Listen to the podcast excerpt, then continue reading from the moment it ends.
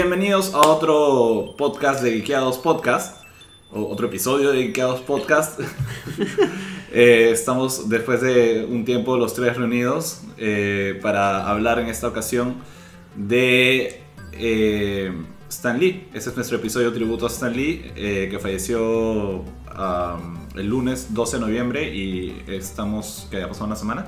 Sí, para la fecha en que está publicándose este podcast, sería una semana desde que falleció Stan Lee. Creo que es algo que todos los que estamos aquí en el ambiente geek, de las cosas y de cultura pop en general, estamos familiarizados con su fallecimiento a inicios de la semana pasada. Y a mayor o menor medida, familiarizados también con su legado. Queríamos hacer este episodio tributo para hablar un poco acerca de Stan Lee que representó en especial para nosotros de manera personal y también para la industria del cómic en general, es un poco complejo hablar de una persona que ha tenido una vida tan larga, así que probablemente se nos vaya a pasar algún dato, algún tema importante. Pero bueno, o sea, queremos igual hacer este pequeño tributo para parte de nosotros tres, porque creo que de alguna forma a los tres nos ha, ha tenido cierta influencia sobre lo que nos gusta actualmente, ¿no? Sí, bueno, yo soy Roger. Roger, ¿qué tal? Perdón, yo era Bruno. Yo soy Enrique. hemos, hemos, hemos hecho falta a lo que Stan Lee hizo durante toda su vida. Poner su nombre. Así que... O sea, eso es, bueno, ya llegaremos al legado de Stan Lee, pero efectivamente. O sea, podrías haber dicho, yo soy Bruno y yo soy dueño de este podcast y también habrías honrado al legado de Stan Lee. Bueno, pero bueno, quería saludar también, decir hola gente que nos están escuchando no podíamos dejar de, hablar de, bueno, de, Stan y su vida y hacer este podcast honorario. Eh, a pesar de que, hemos estado como que haciendo el podcast más eventualmente, por, digamos, por producciones específicas, películas o algo, porque era importante, creo, sobre todo por lo que es de alguna manera eh, lo que inspira también Geekeados, ¿no? O sea, parte de lo que nosotros queríamos como Geekeados era justamente hablar de nuestras pasiones, nuestros gustos, y hay mucho que le debemos a Stan Lee, más que tenga cosas buenas y malas en función de justamente los fandoms que nosotros seguimos o admiramos, ¿no? Entonces era, era necesario. Sí, sí, sí, es, verdad. me parece bien, es un buen punto para empezar. Y creo que con eso empezamos. Este. Bueno, como mencionamos, Stan Lee falleció el lunes 11, 12. 12. de noviembre. Eh, tenía 95 años, falleció de neumonía. Menos de un año atrás había fallecido ya su esposa y también creo que todos sabían que eso había contribuido bastante a, a que su estado de ánimo y su energía, con la que siempre él se presentaba y todo ya bajara que es algo que, o sea, no era secreto para nadie, ¿no?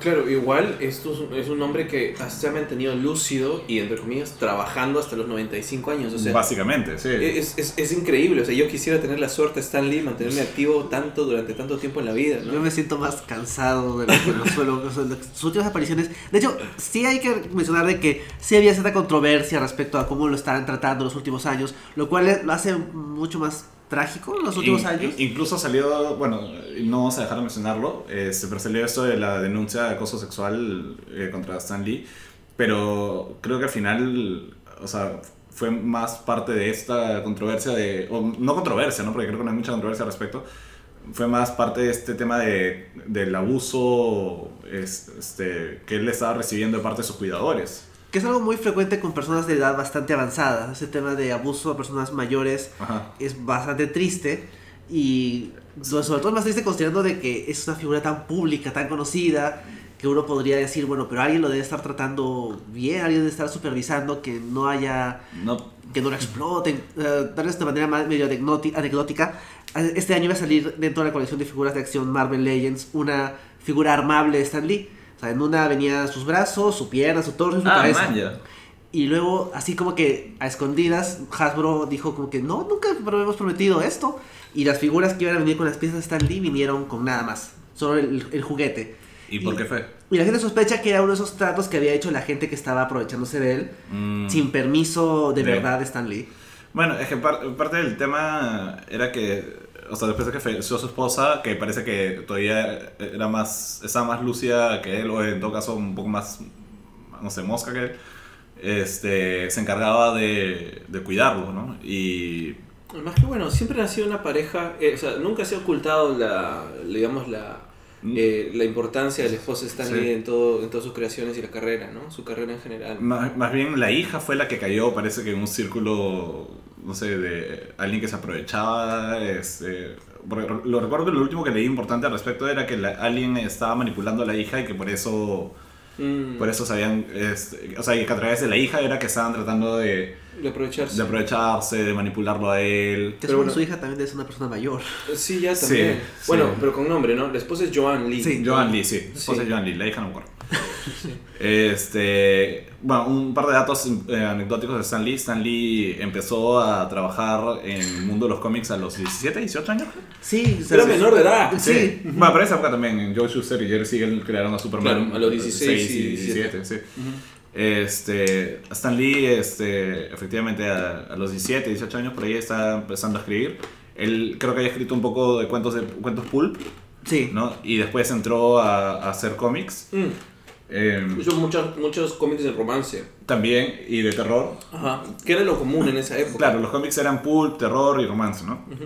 Después eh, entró a. eh, fue, o sea, fue reclutado a la Segunda Guerra Mundial. Eh, y su título oficial era dramaturgo en la Segunda Guerra Mundial. Escribía estos. eh, pero más que obras, creo- me parece que lo que él escribía eran es- esa, los guiones para esas películas de reclutamiento o de apoyo a las tropas y Claro. Da, da papel, porque unos Sí. bonos de guerra. Compra bonos de guerra. Los bonos de guerra. Claro. los bonos de guerra salvan un soldado de la batalla. No me acuerdo cómo dice agente Carter. Ba- Bastantes tipos de esa generación estuvieron en ese, en ese tema. No estoy seguro si es que alguno de ellos vio combate efectivo, pero casi todos estuvieron en el ejército de alguna forma aportando con su talento de, de escritores Sí. o de artistas para eso. Creo que también Eisner y Kirby también estuvieron metidos Sí. en eso. Sí. Y de hecho, otro dato curioso es de que el primer cómic ma- de Marvel de esa época, Timely, de Stan Lee, fue un cómic de Capitán América. Claro. Que Que es- él no creó, de hecho. Claro, que Claro. no lo creo, que es el Capitán América número 3. Claro, pero que si ya estamos America que Comics. sal- salteándonos un poquito el tema, o sea, Stan Lee siempre tuvo, tuvo una, un aporte a humanizar a sus personajes, ¿no? O sea, por más de que pronto el Capitán América no, no fue creación original de, de Stan Lee, sí fue el hecho de que, que lo volvió una persona fuera del tiempo, una persona como que, ¿no? Y, Mm. este, de alguna manera eh, y perdida con su entorno, que se sentía solitario por el hecho de no estar en, en la época en la que pertenecía, a pesar que en esa época solo se había salteado cuántos años congelado, no me acuerdo. Este, 20. 20. 20, sí. nada más. Ahora sí, Steve Rogers está perdido después de estar congelado como 90 años. Pero en esa época ya le había aportado eso. Sí. Este, bueno, está eso, está... mm, eh, ¿Qué otra cosa importante? Ah, bueno, efectivamente cuando ya, después de la guerra, con, creo que todavía era Timely o, o ya Marvel. Comics, o Atlas Comics, no me acuerdo, Claro, pero... Atlas es antes de Marvel, pero no sé cuán antes. Sí, bueno, pero él estaba ya estaba escribiendo y ya medio que se había hartado de- del medio porque decía, bueno, o sea, más historias de romance o de... Porque estaban metidos sobre todo en el tema de romance, ¿no? Que era lo que pegaba más en esa época. Los superhéroes medio que se habían pasado de moda. Sí, y también Eh. estaba el tema de, de que pronto los superhéroes estaban. O sea, los cómics de superhéroes no era lo más vendido tampoco. ¿ah? No, pues por eso, el famoso Golden Age de Sí. los cómics, este, que es la época dorada desde la creación de los superhéroes hasta, digamos, hasta este momento en que ya estaban en decadencia, que era a El finales de los código, 50. Berta, la seducción de los inocentes. Claro. Sí, claro, había claro. llegado el amigo. ¿Cómo se llama? Iba a decir Fredricksen. Era este. Bertan. Berta. Bertan. Claro, que este, eran unos autores este, y psicólogos que hablaban so- sobre cómo los cómics se estaban corrompiendo a, a- A la- a los jóvenes. Hay un libro que se llama La seducción de la inocencia, creo. Es- Ah, es- sí. Era básicamente la versión de Con mis hijos no te metas, pero en contra de los En cómics. contra de los co- Tal cual, sí. Porque totalmente infundado, sin investigación, Sí. sin nada. Era simplemente odio y terror por, por eso. Ajá, y en base a eso había este, incluso se creó el famoso Comic Codes Authority, que también vamos a hablar en un momento de cómo Stan tuvo un rol importante en pararse frente a ellos. Sí. Pero, eh, bueno, estaba Stan escribiendo básicamente cómics de romance y dijo, voy a renunciar, ya no quiero escribir más cómics, ya fue. Y por eso también es muy importante el rol de su esposa en todo eso. Claro. Su esposa, este, el editor le dijo, oye, escríbeme un cómic de superhéroes. No, pero que no era cualquier superhéroe. Es que había. eh, Goodman, que era el de, el de Marvel, había jugado golf con el de DC. No, no, no, eso todavía antes. An- No, es que esa es, porque le dijo: Vas a escribirnos un cómic de superhéroes, pero tiene que ser un equipo. No, eso fue cuando crearon Avengers. Yo estoy hablando No, no, de no. los Cuatro Fantásticos. Cuatro Fantásticos es del equipo. Eso fue con los Cuatro Fantásticos. Sí, sí. No. Sí, porque quiero, quiero que hagas un equipo, un equipo de superhéroes. Entonces Stan Lee dijo, ay, qué bueno, ¿qué va a hacer un equipo de superhéroes sacando nada? Y lo que dijo John Lee, hazlo como tú quieras. Y por eso sí, hizo una familia. claro.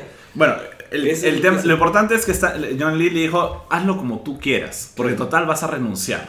Sí. No. Y, y Stan, eh, Stan dijo, bueno, ya pues, y agarró y escribió los Cuatro Fantásticos y cambió la historia de los cómics para siempre. Y creo que este es un buen punto para pasar a nuestro siguiente punto.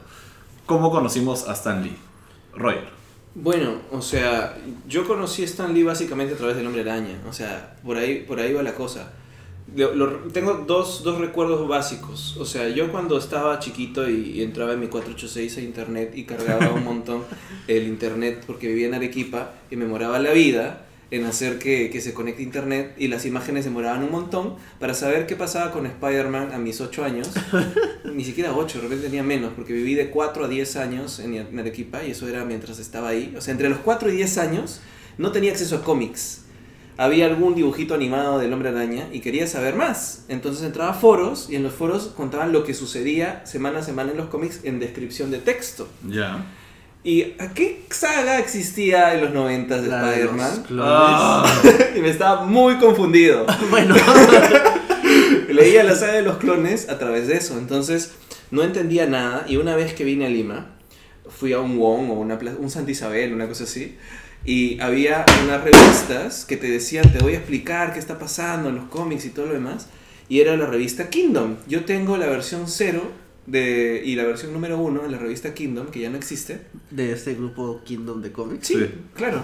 Porque la compré muy chiquito y ahí estaba todo lo que quieras saber la de los clones y me aclararon todo lo que estaba pasando. Te aclararon entre comillas. Ya. Y también ahí por primera vez conocí otras cosas, como hablaban de Frank Miller, de, de Dark Knight Returns y un montón de cosas más. Pero entonces ahí hablaban un poco también de, del Hombre Araña en general y que había sido creado por Stan Lee y Steve Ditko y se hablaba más de la historia detrás. Y dije, uy, que me empezó a interesar todo el tema de quiénes eran los creadores, ¿no? Ujú. Y lo hice a través de, un- de una revista, de unos fans que tenían también su revista y eran frikis como nosotros. En vez de hacer podcast, en esa época estaban publicando su Hacia sus revista. fanzines. Claro, que sus justamente es la idea de tener un podcast así, ¿no? Que Sí. eventualmente inspiremos a, a algún otro friki para que en el futuro diga, sí, yo Sí. escuché ese Pero podcast. de ahí como que para verle la cara a Stan Lee y saber quién es y eso, porque no es que en esa época tú agarrabas y googleabas y buscabas fotos de alguien, en realidad fue su versión animada, o sea, cuando salió en, en- en la serie de Spider-Man de los noventas, En el episodio final, ¿no? el episodio final, en donde de pronto regresa a ver a Mary Jane y en vez de ir a ver a Mary Jane, Madame Web lo lleva a ver a Stan Lee. Y de hecho, Madame Web está basada en Joan Lee. Claro, sí. es más, ella le hace los dos, creo. Sí, Sí, bueno, sí, sí. Sí. No sé, no sabía. Pero Sí, sí. En, en esa serie sí. Sí. Entonces, este, me pareció muy genial ver por fin, ah, él es el creador, ah, yo decía, eh, sí, yo sabía, él es el creador de la Hombre Araña, sí, me emocioné. Y de ahí ya, a partir de ese cameo, lo hemos visto en mi cameo. sí. Asumo que hubiera sido más genial escucharlo también ahí por primera vez. Sí. Pero bueno, o sea, por las limitaciones del doblaje, porque bueno, no ibas a verlo en inglés. Claro, claro, Sí. claro, lo había visto en español, no lo había escuchado. Sí. Sí, pues. Bueno, yo con los vi, o sea, me enteré que existía Stan Lee por primera vez por una fuente que no tenía nada que ver con Spider-Man y con Marvel. No sé si se acuerdan de la serie de Fenomenoide. Claro, Sí. sí. Hay un episodio en que Fenomenoide se enfrenta a un villano, que es el fanboy, Ya. que es un gordito con capa y lentes. Si- Siento que es como el gordo de los cómics de Los Simpsons. Sí, pero más joven. Ya. Y ese tipo creo que quiere ser su patiño y como que lo quiere distraer y creo que, o sea, como que le muestra un montón de cosas para distraerlo y hay una parte en que le dice, este, o sea, ¿no preferirías una foto autografía de Stan Lee? Y él como que lo mira y dice, pero ¿quién es este? Y bota en la foto. Pero, o Es sea, Warner. Sí, Warner, sí. Creo que, no sé, le ofrece Luke Skywalker, o sea, un montón de cosas para que lo deje de molestar este fanboy. Claro. Y de hecho, o sea, ese episodio es muy bueno porque se, se burla mucho de la cultura fanboy a pesar de que ocurrió hace 20 años. Ujú.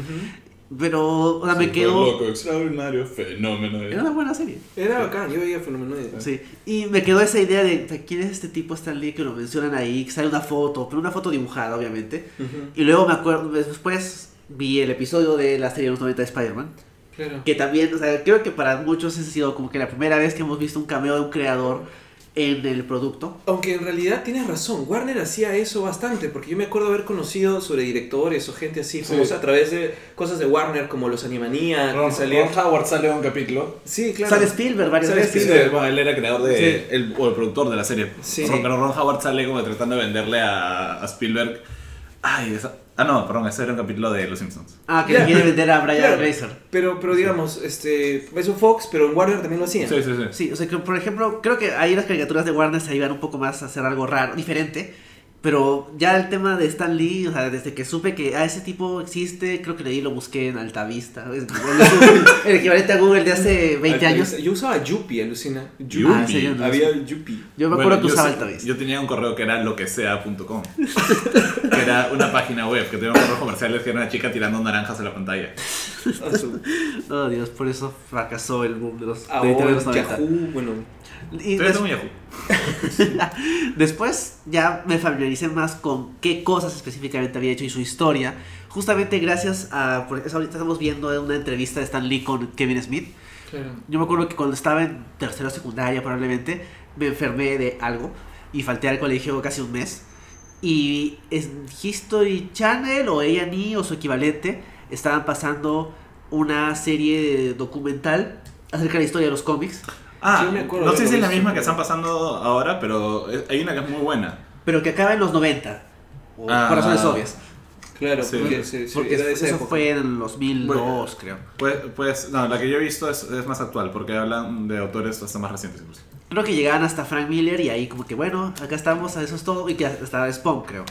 Pero ¿Algún día habrá más cosas de cómics? No creo. no creo, este estamos, estamos en lo máximo del Sí. cómic. Miren, ese tipo, su capa es rara. Y la gracia es de que a través de tanto de ese documental que te explicaba la historia de la Edad Dorada, ahí aprendí todo lo de Wertham y todo eso, te mostraron un poquito de, bueno, es Stan Lee, junto con Jackie y Steve Ditko, crearon a todos estos personajes. Y luego este, en el HBO en Cinemax estaban pasando también esta entrevista que le hace Kevin Smith a Stan Lee. Que si alguien quiere buscarla, el DVD se llama eh, Monstruos Mutantes. ¿Cómo es? ¿Superhéroes? ¿Monstruos ¿Y mutantes? ¿Monstruos y mutantes? ¿Algo así? Sí. Esa, la Ay, caja. perdón. Ajá. Salud. Y es básicamente una entrevista de cuánto, dos horas. Mutantes, monstruos y superhéroes de Stanley, así se llama. Sí, es una, básicamente son dos entrevistas más o menos largas que le hace Kevin Smith a Stan Lee. La primera es sobre la creación de Spider-Man y la otra es sobre los superhéroes en general. Sí, y ahí, bueno, aparte de enterarme, ah, este es Kevin, Kevin Smith, es este tipo, y también me enteré quién era Stan Lee, de la boca de Stan Lee. Claro. Porque antes era como que una cosa que había salido en un resultado de un buscador, pero ahí ya lo veías a él hablando y exagerando. No me acuerdo si es en esta donde explica que, por ejemplo, Thor volaba porque giraba su martillo. Sí, sí, sí, Sí, sí, sí. Sí. Es que Stanley siempre ha sido muy carismático. Exacto, o sea, y, y su carisma no lo disfrutas tanto en texto como, o sea, la persona de Stan Lee, más allá de su estabilidad como escritor, como viéndolo, ya está ahí viejo, hablando y recordando de lo que había hecho, digamos su versión de lo que había hecho, pero o sea, ahí lo ves, o sea, lo ves contento, hablando, se emociona, tiene sus momentos sentimentales, y ahí como que ya, ahí ya comienza a ganarte su, su personaje. Y eso creo que ahí fue donde ya ahí comencé a entender quién era este tipo, qué había aportado y ahí asociar la idea de como que ah, Stan Lee es el tipo es un tipo importante para el- este hobby que tengo que me gusta tanto. Ujú. Bueno, yo, en verdad, más, un poco más rápido, ustedes ya mencionaron este capítulo final de Spider-Man donde Spider-Man viaja a otras dimensiones, ¿no? Claro. Que es el, el último arco de la serie de los 90 que a todo el mundo le encantó. Era básicamente Spider-Man eh, viajando por el, no sé, el ¿Multiverso? multiverso de Marvel. El original Spider-Verse. Sí. Sí. Este, claro, es el original Spider-Verse donde conoce otras versiones. Y eh, un- bueno, conoce a este Spider-Man metálico Ah, sí. que tenía un juguete. Supongo que todo era un arco para vender juguetes. Pero llega efectivamente al final, eh, antes de ir a... con- O sea, Madame Web le dice, vamos a rescatar a Mary Jane, pero antes quiero que conozcas a alguien. Porque Peter todavía, hasta el final de la serie, todavía tenía esa crisis de, creo que no soy digno, no sé qué cosa. Y ella lo lleva a que conozca a su creador, básicamente. Y- Yo creo que Peter le hubiera pegado en la cabeza. O sea, Ah, todo bueno. lo que me has. No, Stan Lee, todo lo que me has hecho sufrir. ¡Maldito seas! ¡Te odio! ¡Te detesto! ¿Qué es Battle Bueno, ya. Este, es el DVD nos está mostrando algunas imágenes un ¿Alex poco Ross es eso? ¿Se parece? Sí, ese es arte de Alex Ross. Sí. Sí. Eh, bueno, Stan, eh, este, y habla con Stan Lee y Stan Lee este, le dice, ah, sí, que, ¿qué haces aquí? Que para esto Stan Lee tenía una oficina súper lujosa en medio, encima de un edificio, cosa que creo que nunca ha tenido. Pero Peter, eh, o sea, conversa, eh, se pone a conversar y le dice, ah, sí, tú eres el personaje que yo creé, no sé qué. Y al final Peter le dice, quiero agradecerte por todo eso. Y, Y lo deja en el edificio. Claro, y Stan Lee, o sea, y, y conversan encima del edificio y todo. Y al final eh, llega Madame Web y Spider-Man se va con ella. Y Spider-Man se despide y dice, bueno, tengo que irme. Y, y Stan Lee dice, ah, ok, chao. no qué. Dice, un momento, ¿cómo voy a bajar de aquí? Oh, rayos, debí traerme un sándwich almuerzo, algo así. Sup- bueno, supongo que tendré que esperar a los cuatro fantásticos a que, me, a que, a que vengan a visitarme también. Y ahí termina. Eh, ese es el menos. Y Peter de ahí ya se va a buscar a Mary Jane. ¿no? Y ahí acaba la serie. Y no Sí, te claro, muestran sí. cuando se reúnen. Pero estaba guionizado. No lo hicieron. No, No, es no, más, sí. estaba guionizado la temporada Sí. siguiente. O no, no sé si guionizada, O sea, pero pero por lo estaba menos estaba estructurada y sí la encontraba. Pero la encontraba en la época victoriana. Sí, y luego regresaba a la época actual, no sé qué, pero luego en vez de eso continuaron con esta serie de Spider-Man Unlimited. Que es muy mala.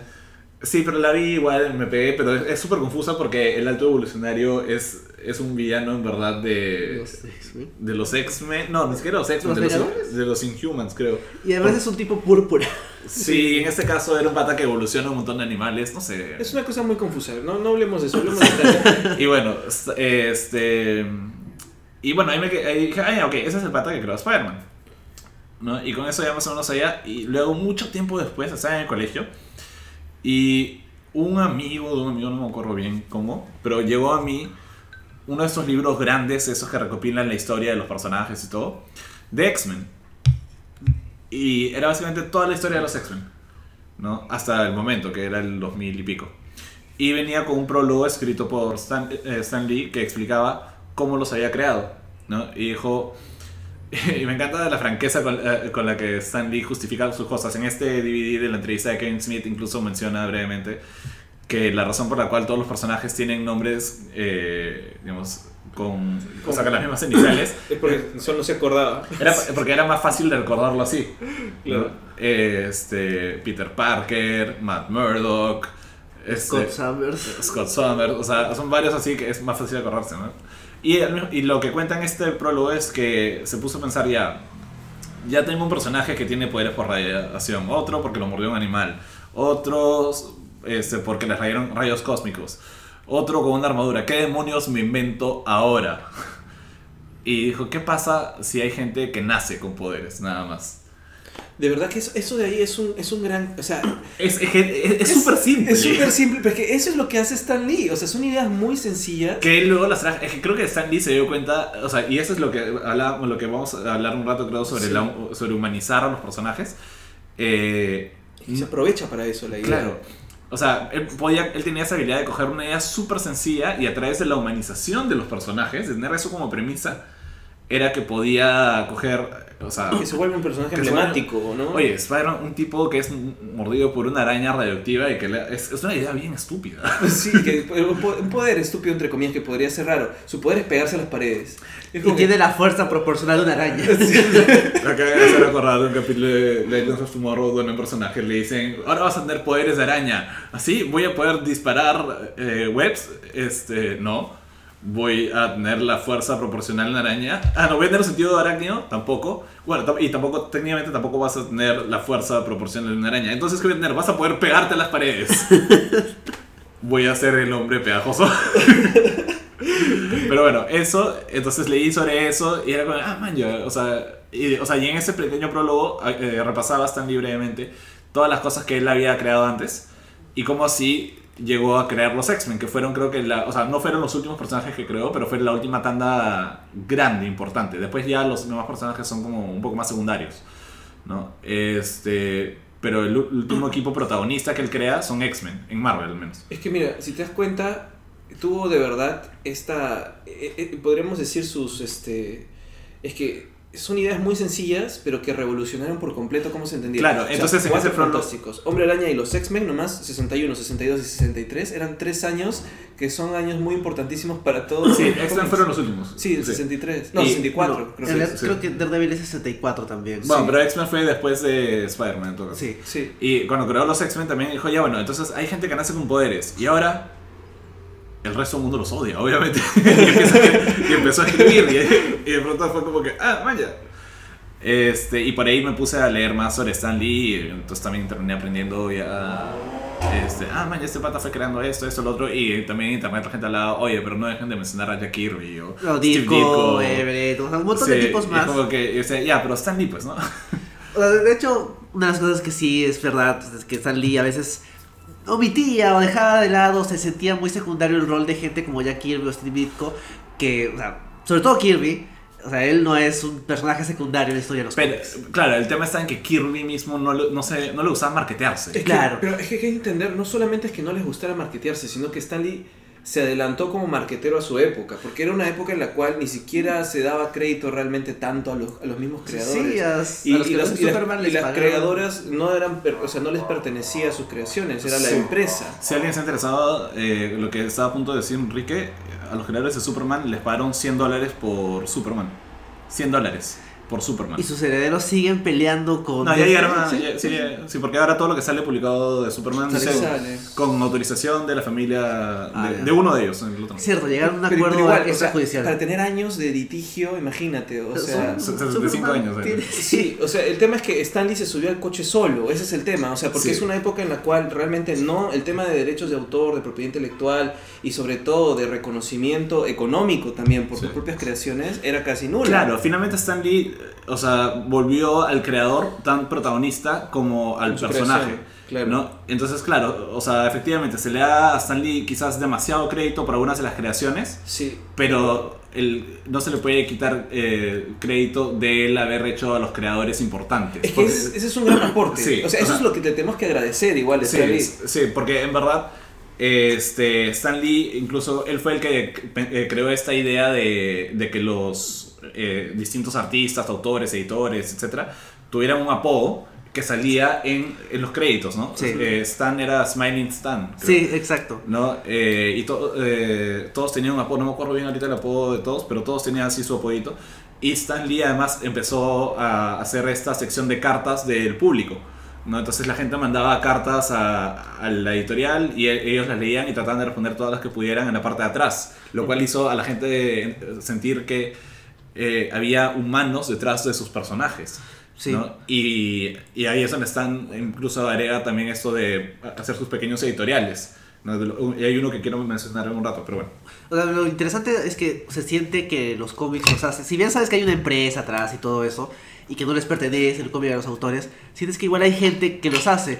Y es- a través de lo que hacía Stan Lee uno podía saber, en Marvel trabaja esta gente, y se mencionaba, por ejemplo, los editores, hasta la secretaria de la misma editorial, que ahorita se me, se me va el nombre. Sí, te- también la secretaria era un personaje importante. Sí, o sea, sin ser realmente gente que uno, o sea, uno sabe, se sabe los nombres de los personajes, pero que te sepas el nombre de quien lo escribe, era un poco difícil en su momento, sobre todo en los 60 cuando, como decías, la propiedad intelectual era de la empresa y si la empresa podía decir el cómic se hace solo, lo diría, Claro. para no darle más, más protagonismo a nadie más, pero a través de lo que hace él, en cierto modo, marca el ejemplo para lo que tenemos ahora, o sea, ahora ves en Twitter a creadores de cómics y claro, mucha gente lo utiliza para insultarlos. Uh, a mí me, ha respondido Gail Simón un par de veces. O sea, por ejemplo, Mi vida lo- es mejor por eso. el Simón interactúa mucho con la gente, hace encuestas, pregunta, responde. y- Scott Snyder, Kurt Busiek también responden- son súper activos. sí, y de hecho incluso gente que uno podría decir, ah, son un poquito viejitos que hacen en Twitter. Por ejemplo, Jerry Conway tuitea cada rato y el tipo tiene... Tiene historia. Straczynski también. Claro, o- exacto. Entonces, eso, si uno, en otras industrias Por tal vez no otro lado. Itaman Cyber. Bueno, sí, también este, está para lo malo. y sobre todo también te expone a que la gente te diga cualquier huevada, pero esa idea de que el autor es una persona, es individual, aporta y tiene esa, ese protagonismo es algo bastante peculiar de esta industria. O sea, por ejemplo, uno piensa como que hay muchos guionistas de películas, pero a veces el guionista te lo olvidas. Sí. En cambio, el, guion- el- por lo menos el escritor del cómic sí lo puedes identificar. Sí, y en, verdad, y en algunos casos ya son. Bueno, y también ahí viene todo el tema de, los, de las convenciones y todo eso. Eh, donde, por cierto, Stan Lee fue muy activo. Este, y una vez conocí en Arenales a una chica que trabaja en una tienda que conoció a Stan Lee y tiene su foto ahí, eh, pegada y está ahí. Como, ¡oh, Dios mío! Pero sí. Pero. mm, La cosa es que, efectivamente, o sea, también. O sea, las convenciones se volvieron espacios para que los autores también fueran a encontrarse con los fans y todo eso. Pero todo eso existe gracias a que Stan Lee dijo: los autores son personas importantes, conózcanlos. Claro, y aún así se salteaba nombres de autores que no podría haberlo dicho. Hay, hay toda una, una, una, eh, una coyuntura, no más que una coyuntura, hay muchas cosas que se le podrían analizar a, a profundidad, ¿no? Sí. Pero igual, no podemos negar que, que eh, puso esa, esa semilla para que realmente quien se quisiera subir al carro, al tema, pudiera decir, ay, yo soy autor también, ¿no? Y no necesariamente todos están acostumbrados a eso en su época, pues, ¿no? Sí. Bueno, claro, hay gente que es ya de por sí muy peculiar, como Ditko, que no se sabe nada de él. Sí. O gente como Kirby que simplemente era más reservado, o sea, no es que tenga que... No, no, no- no tienes que ser un un es que- ermitaño. es Hace- que hace tampoco poco- Stan Lee es- era un- es un Hace show- poco era un leí un, un- o sea, un volumen del, ¿cómo se llama esto? Del cuarto mundo de Kirby Ajá. y empieza con un texto súper interesante sobre él y termina también con un texto interesante sobre él de- escrito por su asistente que cuenta que Kirby básicamente tenía una idea un poco opuesta a la de Stan Lee, pero no, no por, por mala onda, sino que eh, para él era voy a dejar que mi trabajo sea mi legado, o sea, eso va a ser lo que hable por mí, ¿no? Que en verdad ambas, ambas, ambas formas de verlo son válidas, solo la diferencia es que Stan Lee dijo a los creadores, si ustedes quieren el reconocimiento por lo que crearon, O sea, háganse públicos. o sea, tiene- es- están en su derecho.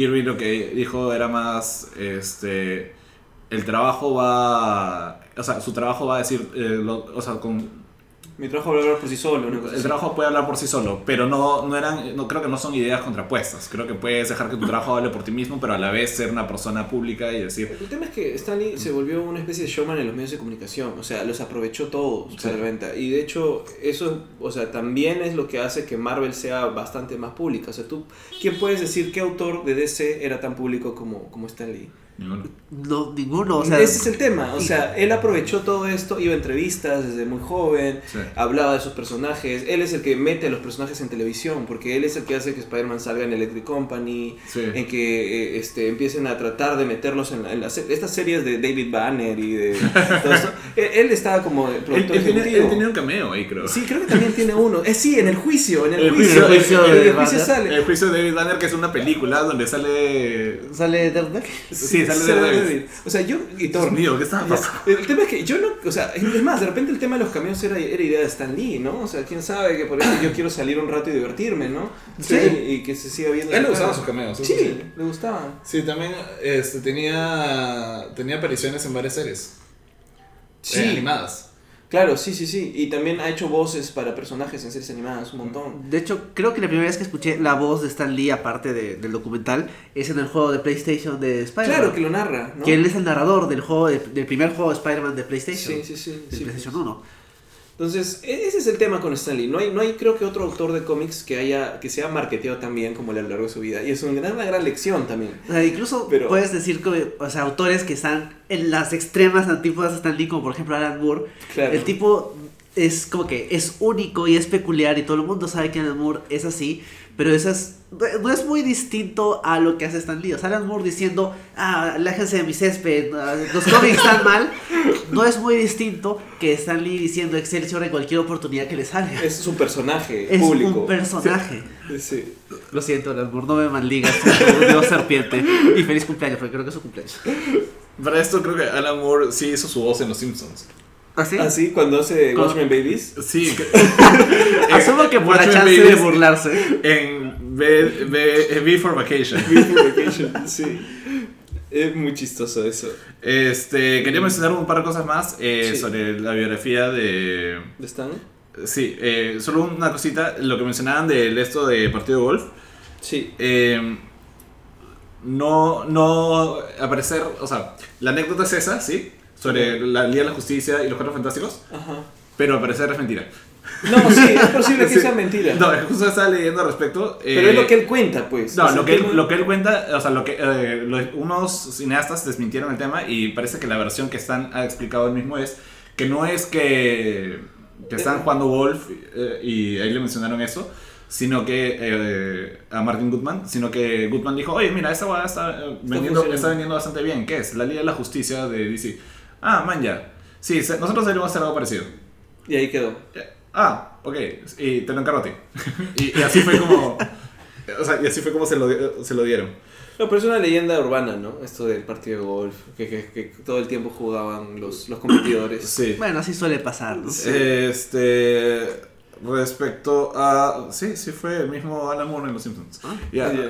Respecto al otro, quería mencionar el tema de los, del Comic Cost Authority. Eh, el Comic Cost Authority básicamente era en la época en la que todos los cómics estaban siendo censurados por su contenido. Prohibía cosas como este, mucha violencia, como eh, sexualidad, homosexualidad, etcétera. Todas las cosas que hoy en día son como que. Bueno, No hoy- sé, la cucufutería cíclica. Sí, O sea- hoy en día, eh, bueno, sí. O sea, incluso cosas exageradas como no podías mostrar la autoridad como mala. Claro, Ya, pero no, ni siquiera, era mucho más exagerada. O sea, no podías tener nada que, ningún título que, digamos, parezca de terror, sí. ni nada que... No podías poner el, nom- el nombre del hombre lobo, o ni siquiera momia, ni nada, en, en ningún cómic. O sea, Claro. todos los que eran monstruos estaban prohibidos. Porque esta- había esta idea que los cómics eran para niños. Sí. Y eso No. que había muchas editoriales que hacían cómics de terror y eso las mató. Las mató. La- las mató, sí. Sí. Sí. Entonces, este, ¿qué pasó? ¿Qué pasó? Este, Stan, eh, Stan Lee respetó eso y simplemente sim- hacía sus cómics, todo bien. o sea. Y un día viene un congresista y le dice, oye, Stan, tenemos, eh, hay un problema de drogas en el país. ¿Puedes hablar, eh, hablar de ese tema en tus cómics? Y Stan Lee le dice, pucha, me gustaría, pero, pero está el tema del Comic Code Authority, no me van a dejar. ¿no?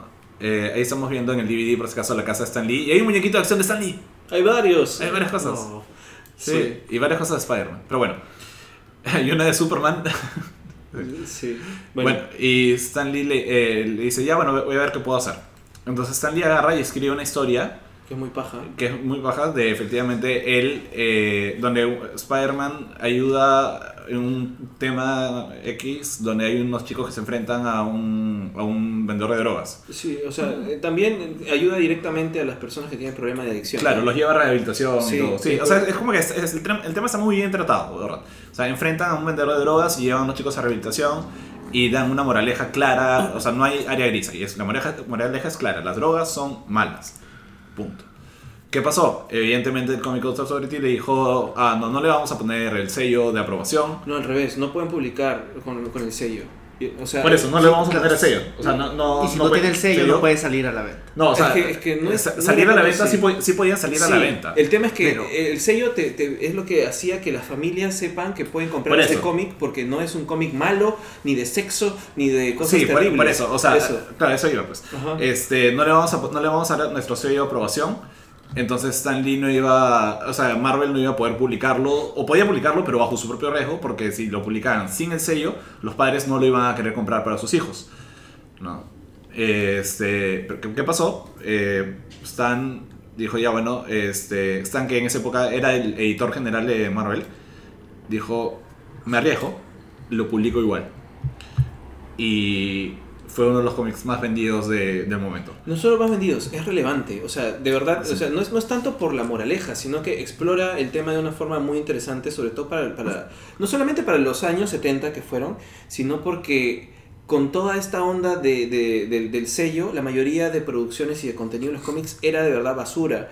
O sea, tenías todos los trajes de arcoiris de Batman en esa época, Mm. tenías este No, no, no, eso- los trajes arcoíris son antes. Son... pero son pero son por el Comic Code Authority, o sea, sí, se claro. vieron muy O sea, afectados. sí, los, el Comic Code Authority básicamente Eh, eh, o sea, Autocensura. la- era autocensura. censuró mucho a los cómics. Y, el, el contenido había vuelto muchos personajes bastante va- vacíos de contenido. O sea, Sí. mucha gente, por ejemplo, acusa que el cómic europeo y el cómic americano se dividen tanto, precisamente porque el, co- el Comics Code Authority eh, como que. no Que sé, literalmente era un grupo de mamás cucufatas, ¿ah? sea, Era de castra metal, al, cómic- al desarrollo del cómic americano. Y había tenido momentos picos bien chéveres y por es que se nota muy claro cuando empieza a entrar el código que el contenido baja un montón.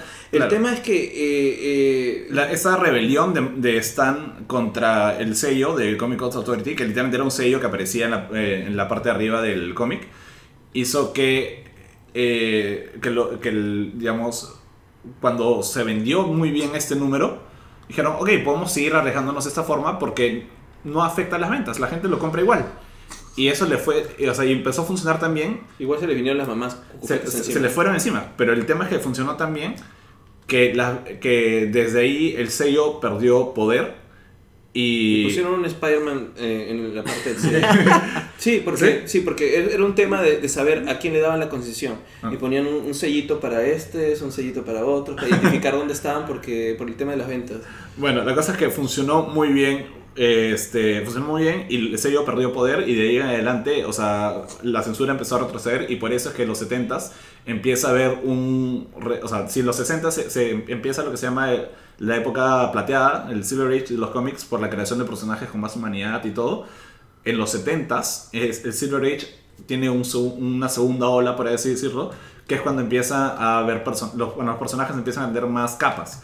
¿No? Este, en DC incluso vemos como Batman empieza a volverse un personaje ya más oscuro y todo. Este, El el, Green Arrow y. Green Arrow, el Green Arrow y Green Lantern es también por ahí, ¿no es Claro? Sí. Green Lantern y Green Arrow cuando tienen este viaje por Estados Unidos y exploran temas sociales, Sí, es, es por todo eso. Sí. Y, este, y en Marvel Sí, sí, efectivamente también empieza a adquirir más, eh, o sea, más capas. Los personajes empiezan a evolucionar también bastante en los 70s. O Sí, sea, bueno, Harry se vuelve drogadicto y matan a Gwen, o sea...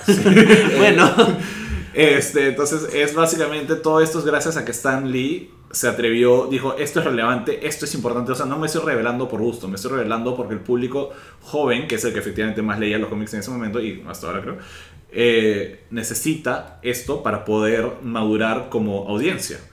Y Y darles contenido, o sea, al final de cuentas el único problema era que no querían que se muestre una persona en drogas, no querían ver los resultados en, ahí, lo- eh, por esa razón les dijeron que no. claro, Pero estaba mostrando cómo eran las cosas. Sí, por eso, o sea, el, o sea, Stan Lee empezó, o sea, demostró que la moral de un personaje no es blanca y negra, es, es gris. ¿no? Y eso hizo madurar un montón en los cómics. ¿no? Entonces, sí, creo que eso es... Bueno, estamos hablando ya de un poco de su- eh, lo más importante de su legado, ¿no? O sea, él, él ha tenido, si se dan cuenta, po- sobre todo en los 60s y 70s, cosas definitivas que, que, que marcaron la historia de los cómics. o sea, de hecho, ahí vale la pena mencionar, estaba hace unos días viendo un thread en Twitter de un escritor de Nerdist, donde decía, voy a enumerar las creaciones importantes, las, las creaciones en general de Stan Lee en un periodo de 10 años, entre el 60 y el, el 60 y el 70 creo. Y son un montón de personajes. O sea, si lo pueden buscar en Twitter, está como at Héctor is funny, de Héctor Navarro, que escribe para Nerdist. Y, o sea, de hecho, su primera creación para Marvel fue... Una no, gran sorpresa. es Groot. No es, tan- no es el Groot que conocemos. Es es el Groot malo, sí. Ah, Sí. De hecho, mucho- lo interesante de esto es ver quién. O sea, Stanley puede haber creado a Groot, pero el Groot que conocemos en el MCU, que es el que la gente quiere, es muy distinto. Y es muy distinto al Groot de los cómics. Y es interesante ver cómo han evolucionado. Pero la mayoría de estas co-creaciones, porque en casi todos los casos son creadas con alguien más, si bien fueron desarrolladas más por otros guionistas, o sea, nadie va a decir como que sí, el Daredevil de Stan Lee es el Daredevil definitivo. Igual está la base ahí, o sea, si Frank Sí. Miller vino después de 20 años a hacer un- una, una cosa muy distinta, es porque cogió una base interesante. Lo mismo con, por ejemplo, los X-Men, o sea, todo el mundo dice Chris Claremont es el padre de los X-Men. Y es cierto, pero igual los X-Men fueron creados por Stan Lee y por Jack Kirby. Y hay otros casos donde sí se nota que el personaje siempre fue. O sea, un poquito el personaje de, de- de- de Lee y su co-creador, por ejemplo, en este caso de Spider-Man, Claro. donde creo que bastante del trabajo de, de Lee y Ditko y luego con Romita Junior, con Romita Senior, es, sigue siendo súper importante. Eh, voy a mencionar algunos de los personajes, vamos comentando así de forma suelta, no voy a leer a todos, Porque son un montón. son un montón. Pero a ver, empezamos efectivamente con Groot. Los primeros creo que sí valen la pena, porque son bien llamativos. El segundo es un personaje que los creo que los fans sí lo conocen. Fin Fan Fum. Que es un dragón gigante con short ro- eh, púrpura. Sí, y en todo caso, si quieren leer algo muy interesante de él, es este, ¿cómo se llama esto? Agents of Hate. Sí, De- me hiciste Next Wave. leer eso y fue ¿Qué? muy bonito. Next Wave. Next Wave, perdón. Next Wave, dos puntos, Agents of Hate. Algún día lo leerás, Roger. No, lo leí por ti, el primer run. Tú me hiciste leer. ¿Leíste todo? Sí, ¿te acuerdas? Te lo hemos comentado. Ah, ya, ya. solo el primer run. que Solo tiene uno. Sí, entonces sí lo he leído todo. Son como 12 números. Sí. Sí. Bueno, después eh, su siguiente creación, porque el resto eran este es- Monstruos eh, genéricos. No, iba- y además escribía para personajes de alguien más. Su siguiente creación son los Cuatro Fantásticos. Que eso sí, come- ahí comenzó. Que, dato curioso, eh, Son los cuatro elementos. no, solamente, no, no solo por eso, sino dato curioso, si ustedes ven la, la primera portada de Los Cuatro Fantásticos, la idea era que no sepan que era un cómic de superhéroes.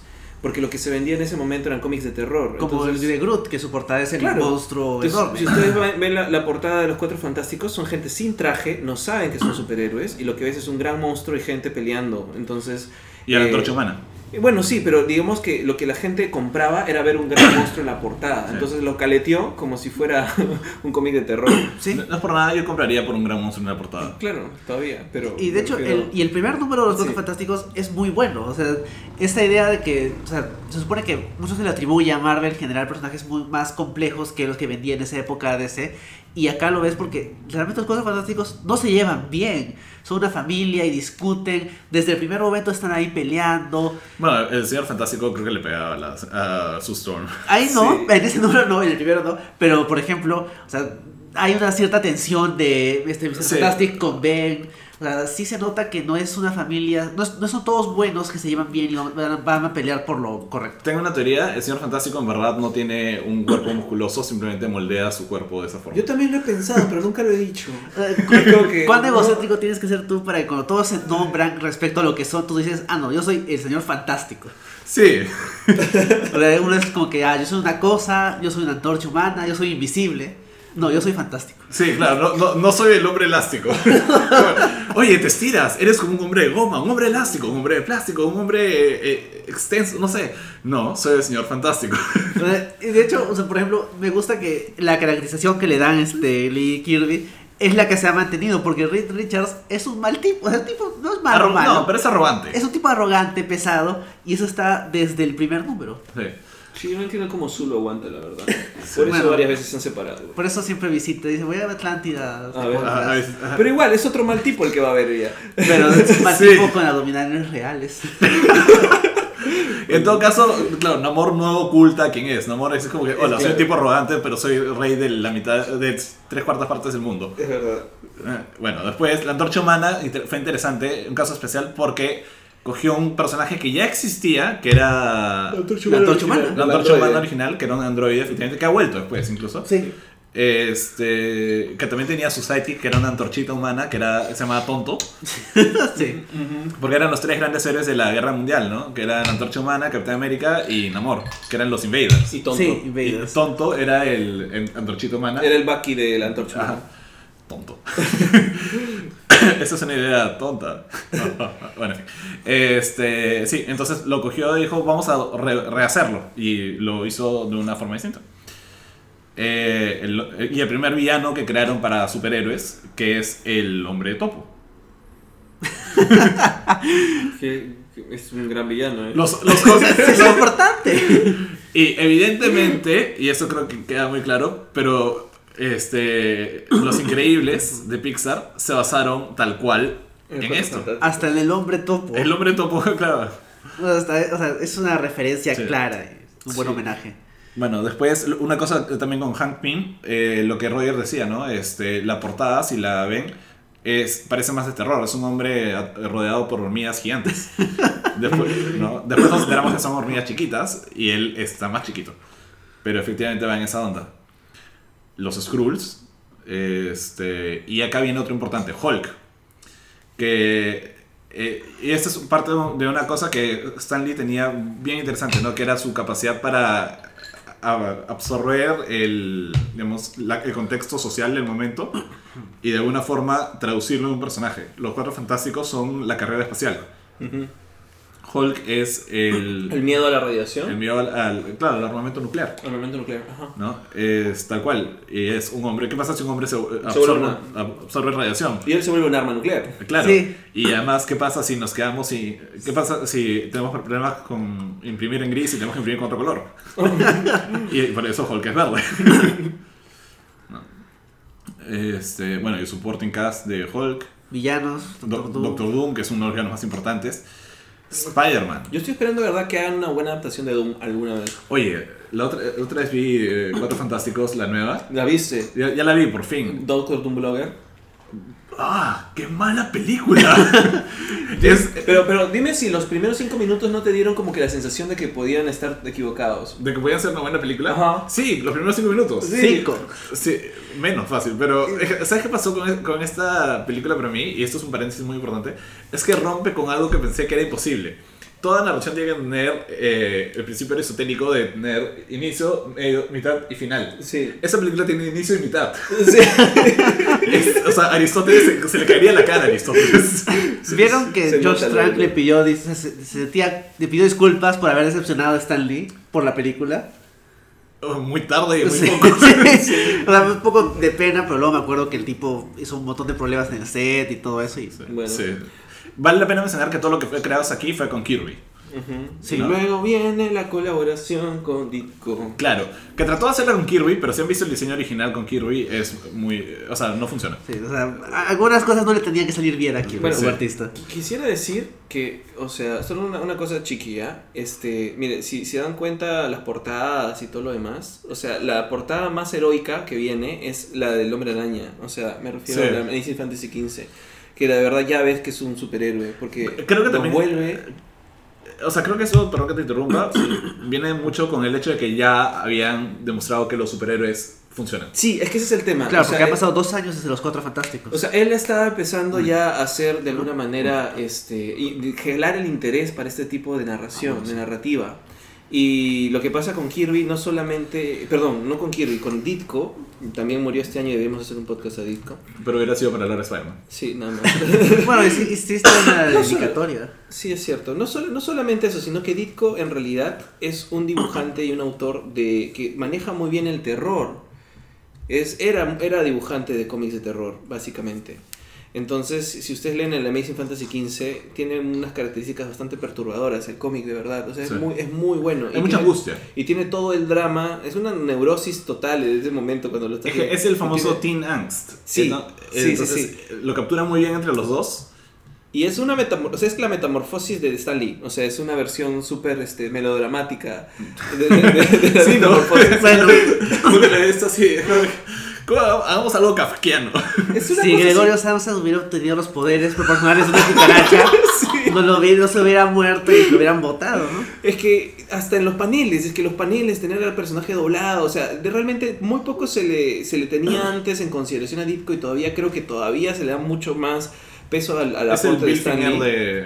Claro, cuando, cuando realmente eh, son cosas cruciales y esenciales en lo que es el origen del hombre araña, ¿no? Sí. Y bueno, ahí vino, en 1962. De hecho, antes de pasar a otro personaje, me gusta mucho el detalle de que las portadas son bien exageradas. Justo veía la portada de los Cuatro Fantásticos y decía juntos por primera vez. Y como que nadie conoce a estos personajes.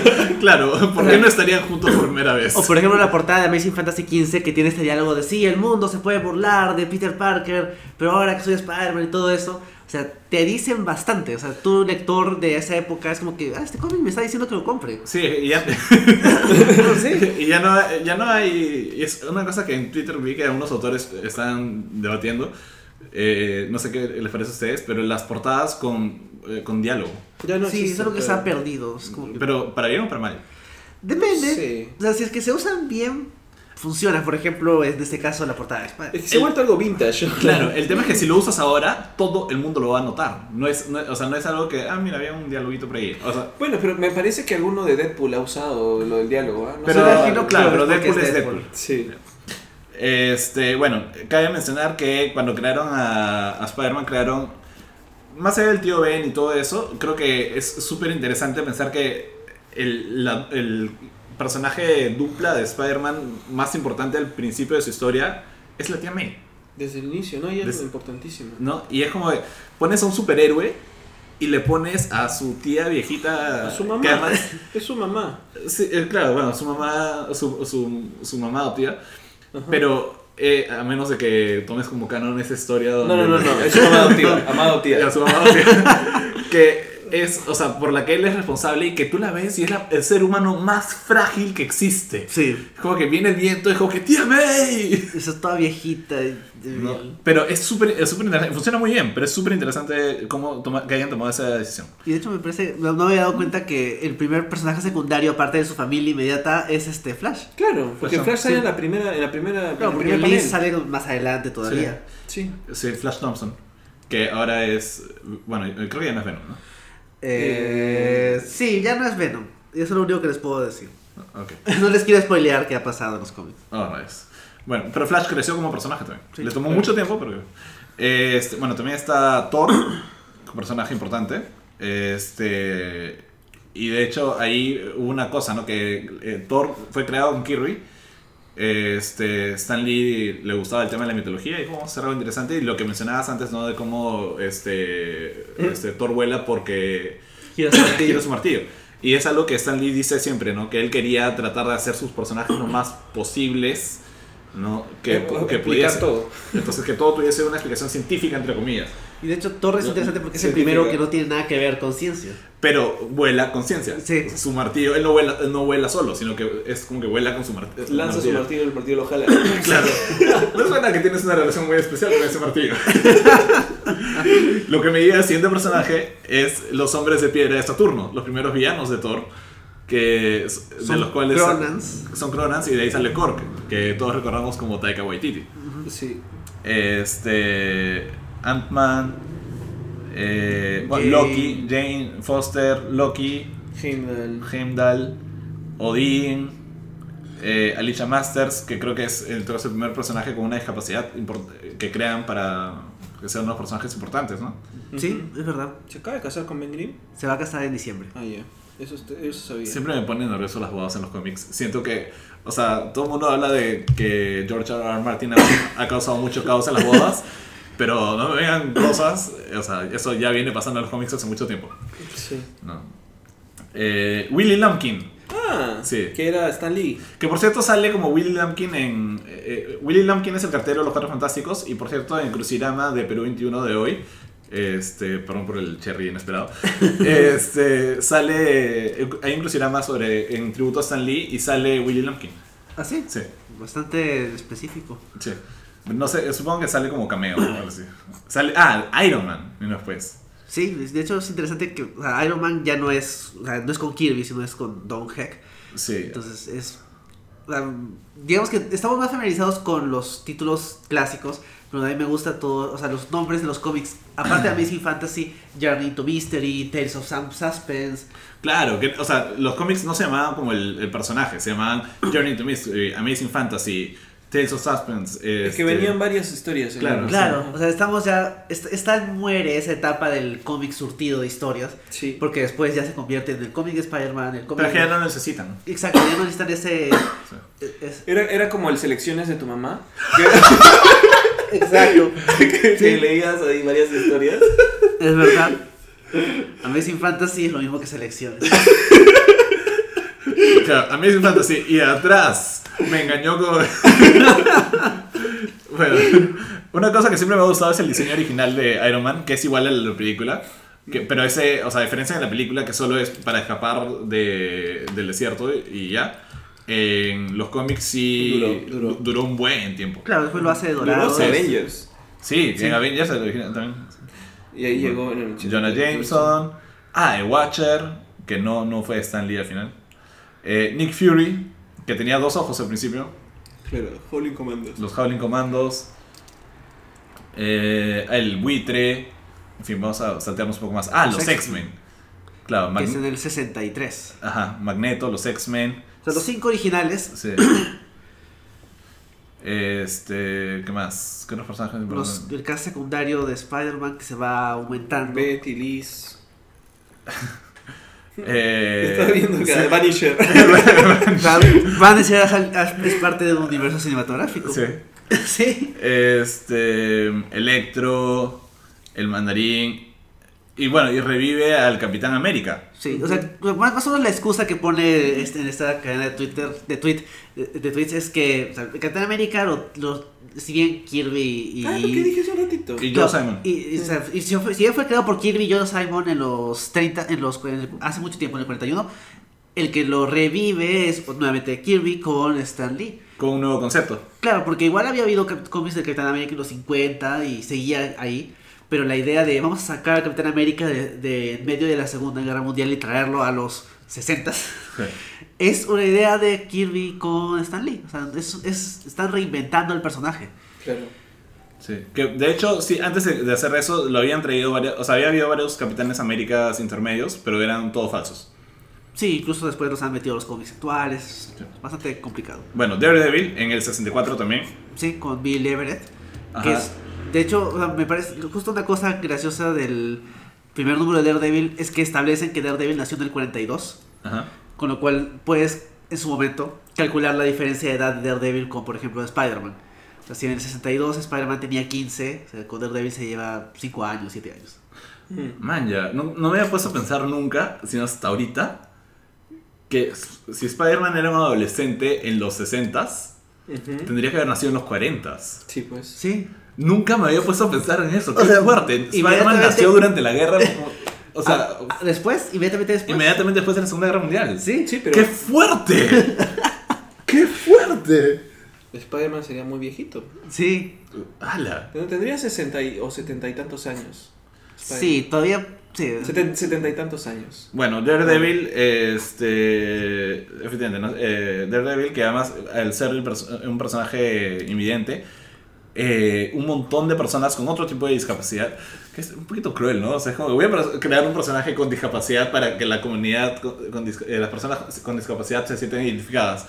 Mm, voy a hacerlo con el único tipo de discapacidad que no puede leer los cómics. Es cierto. Es indirectamente un poquito cruel. No, no, no fue su intención. No, no, pero. es- obviamente no fue la intención, ¿no? Pero si lo ves así. Sí, es como que. ¿Qué podría disfrutar? ¿Puede ser sordo? No, No. mejor que sea. Sí. Cie- claro, ciego. Y la comunidad ciega lo va a amar. Sí. Aparte que con sus poderes prácticamente no es ciego. Bueno, Sí. pero. Eh, Bueno, sí. la, la serie de Daredevil tiene justamente audio descriptivo y todo Sí. eso. Sí, eso sí es bueno. forma de Que Netflix no lo tenía hasta ese momento. Sí. Sí. Bueno, eh, Misterio, el Duende Verde, o sea, básicamente Bueno, villanos clásicos de Spider-Man, Sí. o sea, Casi así, todos. Casi todos, ¿ah? Craven the Hunter eh, y de, de- ¿Cómo se llama? De Daredevil, el Búho. Sí, Daredevil nunca le fue muy bien con los villanos hasta Miller. Eh, Hawkeye, Kang el Por Conquistador. ejemplo, ahí sí me sorprendió. Yo no sabía que Stan Lee había co-creado a Hawkeye. O sea, yo pensaba que era una creación bastante posterior. Pero lo co-creó con Don Heck, con quien también co-creó Iron Man. Y a Purple Man también. Mm. Eh, pues, Ah. ¿qué más? A los seis siniestros, a Wonder Man, que sí es un personaje bien Stanley. Sí. Este, Dormammu. Eh, Glenn Talbot. Glenn Talbot. Jarvis. Jarvis. Ned Leeds. eh, vamos a saltear un poquito más. ¿Qué es esto? The Mindless One. Vamos a seguir avanzando un poquito. A ver qué encontramos. Caecilius. Este, ¿Cómo se llama este pata, el actor? Eh, Mikkelsen. Matt Mikkelsen en, En el Doctor Doctor Strange. Doctor Strange. También. Eh, Medusa, Medusa. al Juggernaut. A los Warriors Free. Ujú. que- a- A Hércules. no, a Hércules, su primera aparición moderna. Ah, aparte de la de los Sí. mitos griegos. Claro. Bueno, Gwen Stacy. Gwen Stacy.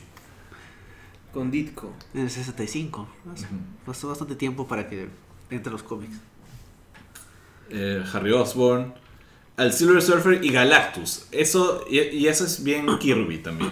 Sí. De- Kirby. la, la llegada de Galactus y toda esa historia es, digamos que por el lado del arte y el diseño de Galactus es bien Kirby, pero es también un momento legendario para el universo Marvel.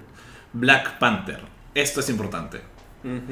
El 66. Cre- es- es- en medio de los movimientos civiles, crea a un personaje afro. Bueno, africano, Africano. en verdad, ni siquiera afroamericano. Africano, que es más, más poderoso, más millonario, más hábil que la mitad, sino casi todos los superiores que había creado en ese momento. O sea, qué, osa- qué osado es hacer eso. Y, y le ganó por puesta en mano por unos cuantos meses a los Black. Panthers, sí. sí. Es más, luego le cambiaron el nombre a Black Jaguar, creo. No, a Black Leopard. ¿Así? A Black Panther para, eh, porque Marvel tenía miedo de que, se, que estuviera muy ligado a, a los Black Panthers. Y Sta- Stan Lee, o sea, lo hicieron, pero después dijeron, no, es que no funciona, hay que hacer Black Panthers. ¿no?". Ujú. Pero eso, o sea, eso creo que sí vale la pena anotarlo. O sea, arriesgar a todas sus propiedades intelectuales así y decir, sí, pero este personaje nuevo que estamos creando, digamos que todo, o sea, la mitad de Estados Unidos consideraba a este personaje, o sea, a la gente af- eh, africana o afrodescendiente, etcétera, inferior. Y en la nada dice, ya, ok, pero voy a crear un personaje africano que es superior a todos los eh, héroes que están leyendo ahorita. Y de hecho, o sea, estamos en el 66, han pasado 5 años y un montón de creaciones y esta es su creación de un personaje no gringo más, más significativa. Sí, claro.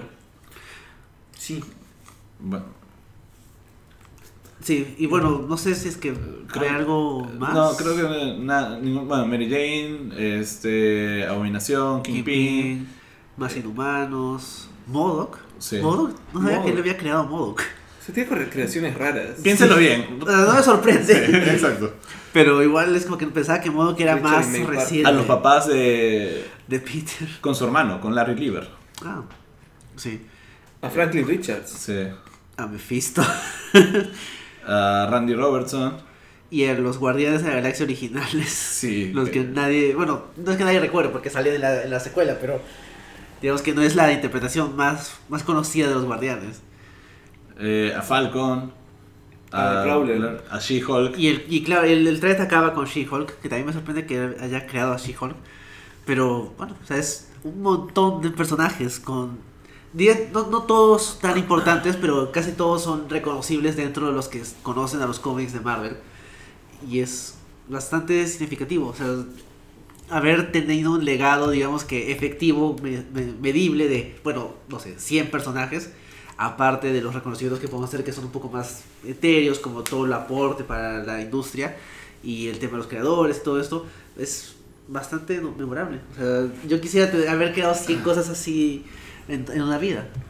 Roger Y, menciona- los creó en un periodo de 7 años. Sí, sí, pues, es que eso digo, en esos años nomás tienes, ay, la oportunidad, es que, ¿Por qué, ¿Por qué tuviste que decir eso? Cuando estaba en sus 40 para, para bajarlo un poquito. Ya, ok, bueno, sí. eso está mejor, ya. Todavía, todavía tenemos tiempo. Sí. Pero había escrito un montón. En fin. Este, Roger, tú mencionabas Starborn eh, como algo, ¿no? Este, hizo, bueno, también no todas sus creaciones fueron efectivamente eh, buenas. También hizo a, ¿cómo se llama esto que hizo con Pamela Anderson? Eh, pa- Stripperella. Stripperella. Sí, este, bueno, también hizo una cosa para DC que era DC's Just Imagine, Stan Lee's Just Imagine, que cogió a básicamente los personajes principales, Batman, Superman, Flash, Linterna verde. Linterna Verde, este, Wonder Woman. Wonder Woman y Robin y los reimaginó como lo- o sea y básicamente les creó un nuevo origen los juntó todos en un cómic sí con un mismo villano pero este con un mismo origen y era perdón con nuevos Estilo orígenes Marvel. Claro, es como que invéntate un personaje que se llame Flash. claro básicamente dijo ya eh, coge estos nombres y cómo los escribirías tú y quería mencionar curiosamente la Wonder Woman que él escribió es peruana ¿Así? sí era una Ah. mujer que recibía sus poderes de, de, del Inti Interesante. Sí. Así que. Stan Lee, aguante. Eh, Stan Lee. No sabía eso. Sí. Este, ya, para cerrar el podcast. Eh, cameo favorito. No, no. Ay, qué difícil. No vale decir el de la serie de los 90, ¿no? no, dejemos fuera de la serie de los 90 que es con el que todos los conocimos. Ay, es que no me acuerdo de todos los cameos. No me acuerdo, son Eh, demasiados. O sea, si es tu favorito te vas a acordar. No sé, no sé. em, ya, bueno, uno de los que más me gustó fue el que se muere en el Increíble Hulk por tomar la gaseosa con la sangre. Ya, ok. O sea, no se muere. De de hecho, después mencionan de que, de que no sé qué había pasado con él, ¿no? Que está en cuidado sencillo. Sí, una cosa así. Vamos a dejarlo ahí y no que se murió en el podcast. Sí, no. Perdón, ay, lo siento, Tali. Pero es un buen, es un buen cameo. Es, un es- buen es un buen cameo. Es sí. el que se me vino a la mente ahorita, Sí. ¿no? Abre la, la gaseosa, se la toma y es como. ah, Sí, Porque además ayuda a avanzar la trama. Sí, Sí, es parte de la trama. claro. Sí. Es uno de los cameos más integrados, en Sí. realidad. Sí. Yo voy a hacer trampa y voy a decir ese episodio de Los Simpsons donde va a la tienda de cómics y comienza a, a tapar cómics de DC con cómics de Marvel. y como que ofrece cómics de, no, no, ¿por qué estás leyendo Batman? No deberías, no preferiría leer Iron Man. Y comienza a, a promocionar porque es como que lo más Stan Lee posible. Uh, ya me fregaron a mí. ¿Por qué? Porque, o sea, me- eh, a ver, el de Hulk era uno muy bueno. Creo que uno de los que más me gustó fue el de X-Men, el de la 1. Porque si bien eh, estaba vendiendo cosas en la playa, velados, Sí, en la playa. sí. Igual es lo que hace él, vende cosas en la playa. Pero creo que básicamente porque fue la primera vez que dije, oye, ¡es Stan Lee!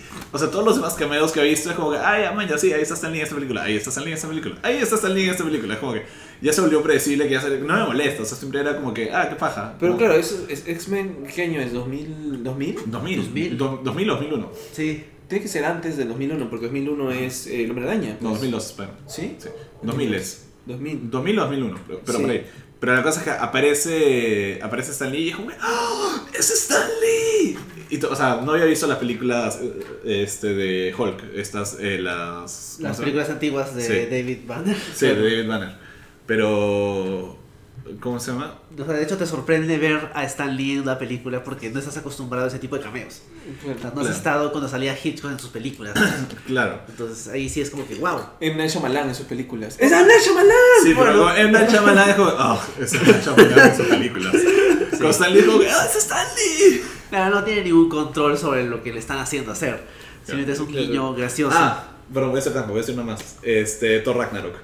Cuando le, Cuando le corta el pelo. Ah, es que es muy gracioso. Sí, es que llega como tranquilo, mis manos no tiemblan tanto, una cosa así, esa cosa su máquina está rara. Este. Es bueno. Sí. Y por ejemplo, no o sea, la otra vez vi que tenía un cameo en Teen Titans Go to the Movies, donde sale como que soy Stan Lee, estoy teniendo un cameo.